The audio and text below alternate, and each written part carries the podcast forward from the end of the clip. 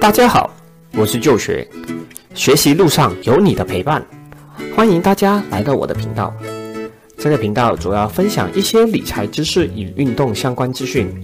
如果你喜欢这类型的内容，记得订阅、按赞、加分享，同时开启小铃铛。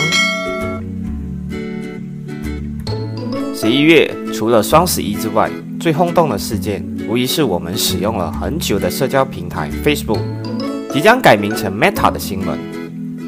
Meta 是元宇宙的缩影。上集视频我做了元宇宙的介绍，简单讲解了元宇宙可能在将来给我们生活带来的一些改变。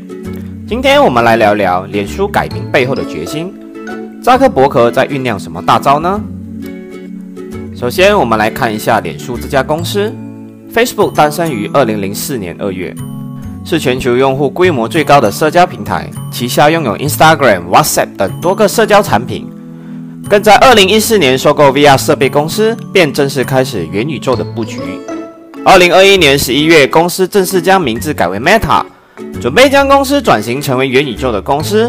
在接下来的时间，公司将聚焦元宇宙生态的构建，开启全新发展阶段。公司希望未来十年内让十亿用户加入元宇宙，共同发展下一代互联网。脸书为什么要加入元宇宙，甚至不惜改名？脸书最近几年可谓是亦正亦邪，要不是马克思吸引走了一波眼球，很难想象脸书会不会因此要被拆分瓦解。脸书在用户的眼中可谓是黑名单加深，甚至还被冠上老人家使用的社交软件。让我们一起来看看是怎么回事。首先，我们来回顾一下脸书都做了些什么事情，让用户那么排斥脸书。二零一六年，脸书被爆出因为向剑桥分析公司泄露五千万名用户资料而被起诉，有意操纵美国大选。而后是旗下 WhatsApp 的隐私部分，而让大部分用户前往其他社交平台。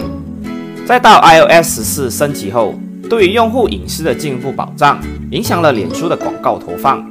数码广告是脸书主要的收入来源，它与谷歌几乎占据了数码广告的半壁江山。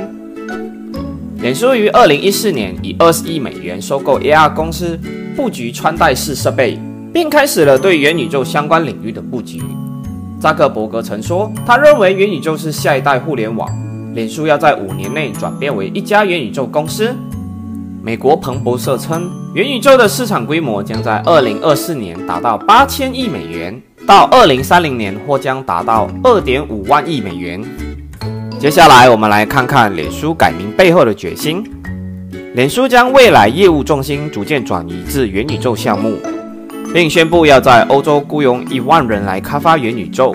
同时，脸书也表示已经注资五千万美元在非盈利团体协助开发和建造元宇宙，但真正的元宇宙还需要十到十五年的时间。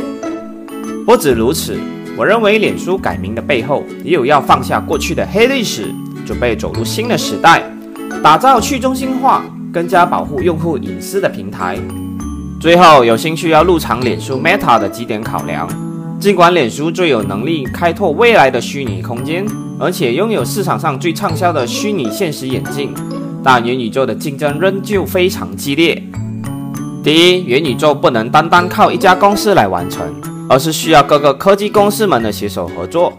毕竟那么大的一块蛋糕，人人都想分一杯羹。第二，虽然脸书拥有领先的穿戴技术，但是要实现电影中的场景还有很长的一段路，让我们拭目以待吧。如果想要投资，可以投资小金额在脸书身上，毕竟需要时间去证明脸书是不是真的有这么大的决心。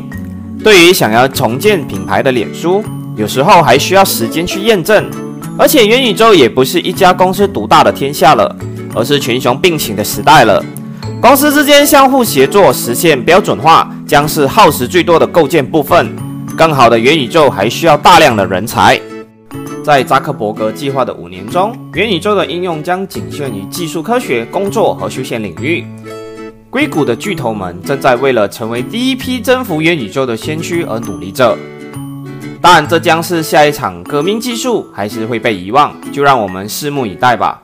好了，这期视频就到这里了。喜欢的朋友们记得订阅、按赞、加分享。我们下集再见。